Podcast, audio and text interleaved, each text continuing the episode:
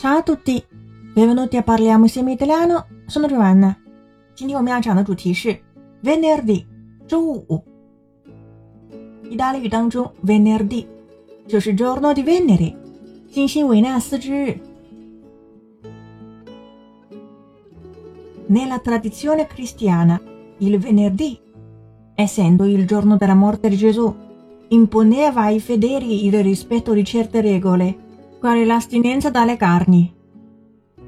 Nella tradizione cristiana, il venerdì, essendo il giorno della morte di Gesù, 在基督教的传统中，因为周五是耶稣的死亡之日，这边的 essendo 副动词是表示原因的，因为这一天是 imponeva ai fedeli il rispetto di certe regole，所以让信徒强制遵守某一些规定。 这边的 certo 是作为一个不定形容词，表示某个，所以复数就是某些。alimentari o no？quali l'astinenza dalle carni？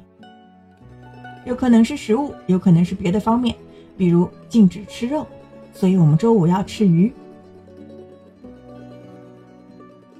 Il nome inglese Friday e quello tedesco Freitag derivano dal nome dea germanica Freya, divinità con qualche corrispondenza con la latina Venere e alla quale il venerdì era sacro.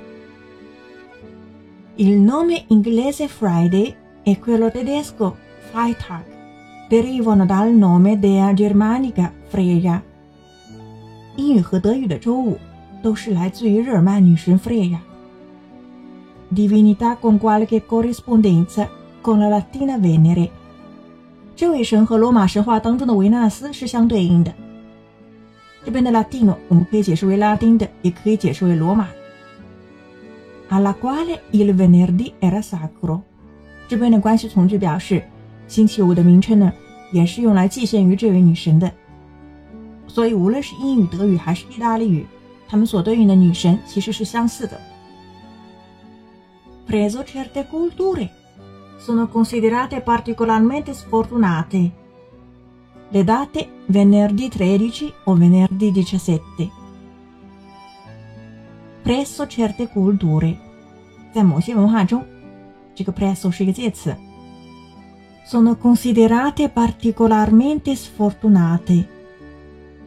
有两个日期会被看作特别不幸，就是 Le date venerdì 13 o venerdì 17。 十三号的星期五是因为耶稣在这一天死亡的，而十七号的星期五呢？因为十七这个数字，如果你写成罗马数字，看上去很像远过去是 vivere 的我的变化 vi c，就是我活过，ma adesso sono morto，而现在呢死去了，所以这个数字是特别的不吉利。意大利人特别不喜欢十三和十七这两个数字。所以他们是非常非常的迷信。Oggi avete capito？关注微信公众号“咖啡意大利诺”查瓦纳的意大利频道。